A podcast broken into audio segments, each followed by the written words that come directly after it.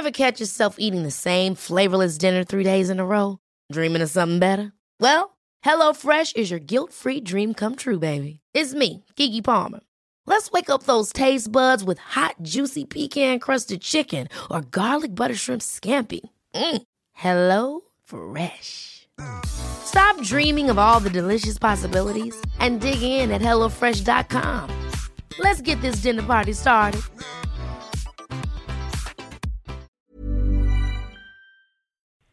Bueno, amigos, y ya tenemos a nuestro siguiente invitado en la línea, Manuel Quilantón, profesor del Centro de Estudios Sociológicos del Colegio de México y director académico de Educación Futura. Eh, Manuel, ¿cómo estás? Bienvenido, muy buenos días. Gracias por atender la llamada de periodismo de emergencia. Al contrario, muchísimas gracias a ustedes. Bueno, pues hay un tema muy importante y trascendente que más allá del diseño de los libros de texto tiene que ver con esta prisa, esta cuestión de hacer cambios express en este, pues esto que es una la base pues de la educación en México a través de los libros de texto. ¿Cuál es tu opinión, Manuel? He visto en algunos espacios que donde tú también colaboras y compartes tu opinión, pues esta esta esta situación, este posicionamiento que tienes sobre esta propuesta de los libros de texto. Eh, sí, eh, bueno, lo que yo he podido eh, advertir son eh, es lo siguiente. en primer lugar, digamos que la, la, tesis central es que la prisa, la premura y una cierta tendencia al ahorro simple en la elaboración, ahorro de dinero y tiempo en, en la elaboración de los libros, es muy mala consejera y peor editora, ¿no? O sea, eh, lo apresurado y lo barato sale, a mi juicio, eh, caro y mal, ¿no? Entonces, la argumentación para poder sostener esto como, como una conjetura que ofrezco al, a quienes hacen favor de leerme o escucharme es la siguiente. Eh, un problema central es que se están elaborando los libros de texto sin que se hayan aprobado los programas de estudio. Esto es, eh, no hay un currículum eh, ya establecido y aprobado, publicado en el diario oficial, que sería la guía, la base sobre la cual se, eh, pues se conforman los libros de texto. Ese es un problema muy grave, porque entonces cuál es la orientación de estos libros. Eh, puede ser que algunas partes sean deriven de los planes de estudio de 1990, otros todavía del, de los planes de estudio de la reforma del Pacto por México, algunos atisbos de lo que se llama la nueva escuela mexicana. Entonces, un enorme riesgo, estimo, es que pues pues están haciendo los libros sin ese recurso extraordinariamente fundamental. Claro, Manuel. Digo, libros de texto, ¿para qué, no? ¿Para quién? Exactamente. Y, y por otro lado, eh, me, me, parece que la confección de un buen libro de texto es un proceso largo que implica la participación coordinada de distintos actores. Por supuesto que unos son los profesores y las profesoras que tienen mucha experiencia en su empleo, y tienen evidencia de cuando funcionan y no, imaginación y pues, posibilidades de iniciativa muy importantes.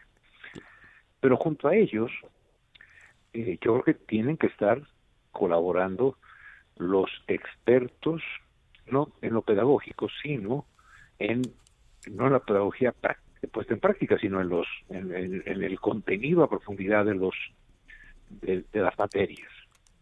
A su vez, pues que participen aquellos que han hecho de su objeto de estudio eh, la pedagogía, entendida como el estudio sobre cómo es que aprendemos los seres humanos, y también no puede faltar aquellos que tienen como profesión y oficio la elaboración de libros de texto y también aquellos y aquellas que ilustran estos materiales que son fundamentales para la para apoyar, los texto siempre son un instrumento de apoyo, para apoyar tanto la docencia como el aprendizaje.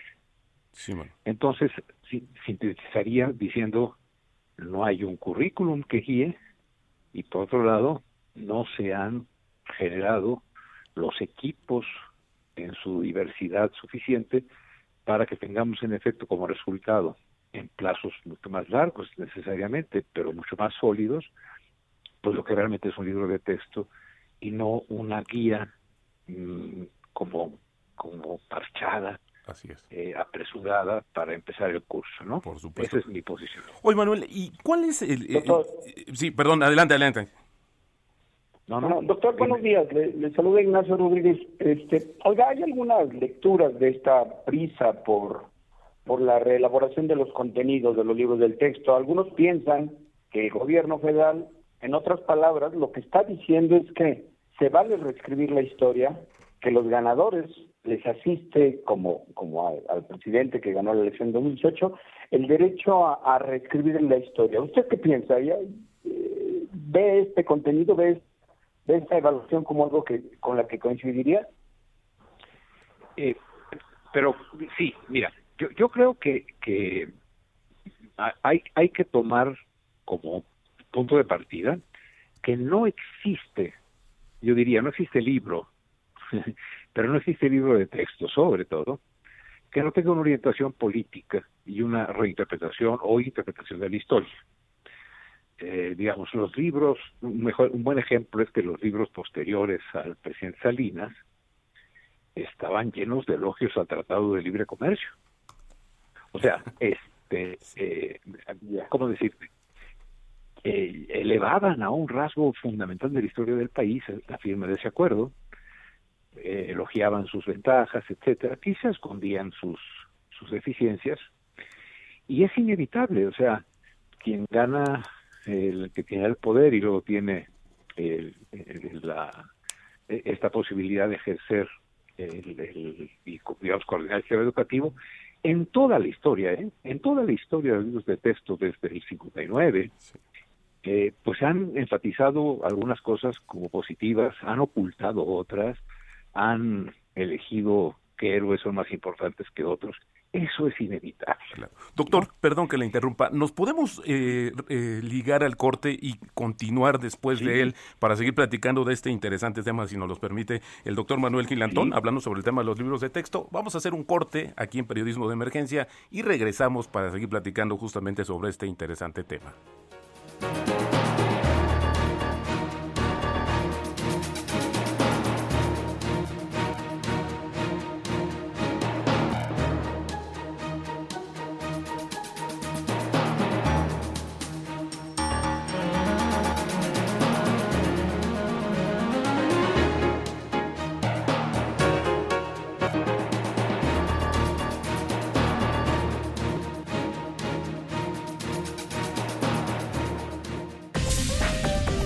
En un momento continuamos. Periodismo de emergencia. Regresamos con las reglas del oficio.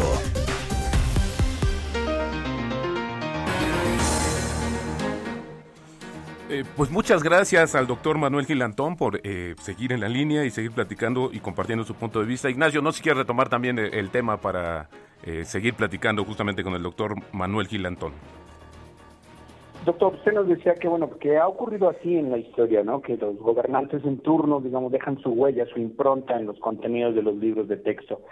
Existen también, eh, además de esta urgencia, ¿no? Y de esta prisa inexplicable por la modificación de los de los contenidos, pues existen algunas voces que, que piensan que esta oportunidad de reescribir los contenidos eh, conllevan un riesgo también de que en los, eh, en los nuevos libros que, se distribuirán en las escuelas públicas se aproveche para incluir de una manera subrepticia, digamos, algunos conceptos, eh, religiosos, de corte evangélico, sobre todo en el segmento de ética, dado que el presidente, pues digo, ha, ha, ha dado muestras de que se siente un poco inclinado hacia compartir este tipo de, pensamiento y de, preceptos. Eh, eh, ¿Usted coincide con eso o ve infundados estos temores? Eh, bueno, yo, yo, diría, Ignacio, que no hay que adelantar vísperas. Mm, obviamente, en cuanto estos libros salgan, tenemos que leerlos con atención y someterlos a la crítica como se ha hecho en todos los exenios, pues por parte del magisterio, por parte de quienes procuramos entender estos procesos educativos. Eh, nosotros tuvimos libros de texto extraordinariamente anticlericales y, más allá de lo laico, eh, profundamente este, como, digamos, contrarios a cualquier dimensión, no de la religión, sino del proceso, del fenómeno religioso como un fenómeno social, derivado de una posición este, que así tenía el grupo que dominaba al país, ¿no? Eh, en la educación socialista no había libros de texto gratuitos, pero sí había una orientación a, digamos, en la educación. Luego, en, en el de Ávila Camacho en adelante, lo que tuvimos fue una un laicismo correcto, creo yo, eh, y la, pero, pero también, digamos, no una explicación de la desigualdad social por eh, con base en la en la explotación, digamos, para, para hablarlo en esos términos, sino de, de, un elogio al empresariado porque pone en riesgo su capital para que haya trabajo, ¿no? Un, un, poco como que son héroes nacionales. Pero esa es la concepción de ese de ese grupo dominante, del, digamos del grupo de que va, que va construyendo el Estado mexicano derivado de la revolución. Eso llega hasta 82, más o menos. Llega luego el presidente de la Madrid y sobre todo el presidente Salinas, que eh, son claramente los que desmontan ese sistema que llaman corporativo, que llaman, digamos, en, en donde eran predominantes la CTM, la CNC. A lo mejor para nuestros oyentes más jóvenes estamos hablando en sánscrito, ¿no? Pero este ahí también se, se, se, se, mete la importancia de la modernización del país, de la apertura al mundo, etcétera, ¿no? Y eh, creo que ahí también hay una, una modificación, porque recordemos que el presidente Salinas recupera la relación con las iglesias, ¿no? Que estaba, que estaba rota. Entonces, vemos cambios. Y ahora, el, el, bueno, y como decía antes, pues se hace elogio de la de la de la política que llamaríamos no como adjetivo y, y, y menos como adjetivo calificativo que es que es peyorativo sino bueno como lo que es sustantivo un proyecto de continuidad capitalista de corte neoliberal y se se se, se estima como positivo estamos hablando casi siempre de los libros de, de cuestiones sociales y históricas, ¿eh? porque también tenemos toda una discusión sobre educación sexual en los libros de texto sí, y toda una discusión sobre la cuestión biológica, digo, perdón, de, eh, acerca de la creación, ¿no? Si es Darwin o no, etcétera. Bueno, entonces, pero circunscritos a este, entonces ahora lo que tenemos es, insisto, eh, digamos, eh, antes no estaba Porfirio Díaz, de repente aparece, Hernán Cortés es un, en algunos libros es un eh, tirano terrible, en otros es el que la, contraparte del encuentro de dos mundos, digamos. Y yo creo que ahora se, va a estimar como un invasor al que es que, que hay que pedir perdón, que pida perdón la corona española. Como lo que yo trato de explicar y trato de entender y de ninguna manera entender significa estar de acuerdo, es que es, es relativamente lógico que la reinterpretación de la historia, etcétera, eh, ocurra por parte de quienes están en el poder. Pero nosotros tenemos en la Constitución que la educación debe ser laica, obligatoria y gratuita. Cualquier presencia de preceptos religiosos ya fuesen derivados del catolicismo, del protestantismo, del judaísmo, del islam o de, de cualquier otra cosa, debe ser rechazada, porque la Constitución manda en, en, materia educativa que para garantizar los derechos que en lo particular cada mexicano puede ejercer o mexicana puede ejercer en términos de sus creencias, la educación pública no tiene que tener ninguna. Entonces, cabe el riesgo de que se filtren eh, este tipo de, concepciones, cabe, eh, si así ocurre, habrá que resistir, criticar, eh, organizarnos para evitarlo. Si se entronizara la figura de una sola persona como quien viene a salvar al país, pues habrá que criticarlo, porque somos una, otra vez constitucionalmente somos una república con tres poderes. Entonces, tengo la impresión, colegas, que ahora sí que en las reglas del oficio del periodismo, ¿no? que es un muy bonito el nombre, eh, lo que tenemos que hacer es estar muy atentos, informar, para poder formar una opinión pública eh, crítica e inteligente. Hasta donde yo veo las cosas, por ahora, hay falta de currículum, apresuramiento, in, eh, inadecuada organización de los equipos de trabajo, enfatizando algo que es una virtud, que es la participación de las maestras y los maestros, pero dejando por fuera la participación de aquellos que eh, por su por su dedicación son expertos en los contenidos, la pedagogía y en las ilustraciones y en, el hacer de los libros, que tenía un, tenía una ventaja, atemperaba los filos más fuertes de cualquiera de esos grupos, ¿no?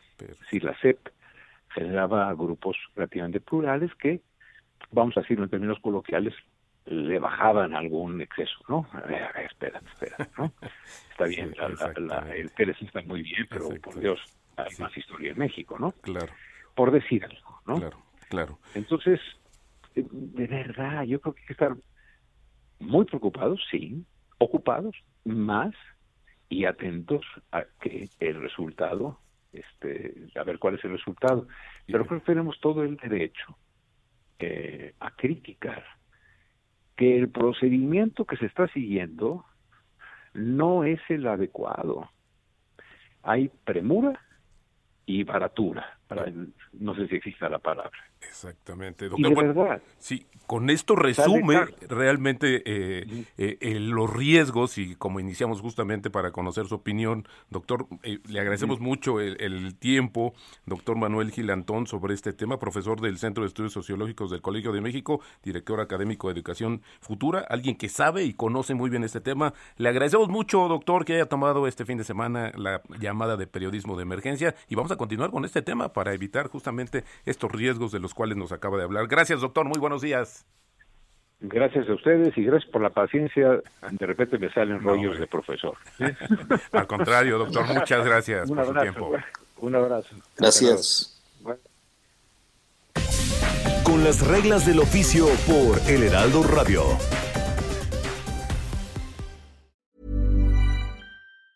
Ever catch yourself eating the same flavorless dinner three days in a row? Dreaming of something better? Well, HelloFresh is your guilt-free dream come true, baby. It's me, Gigi Palmer.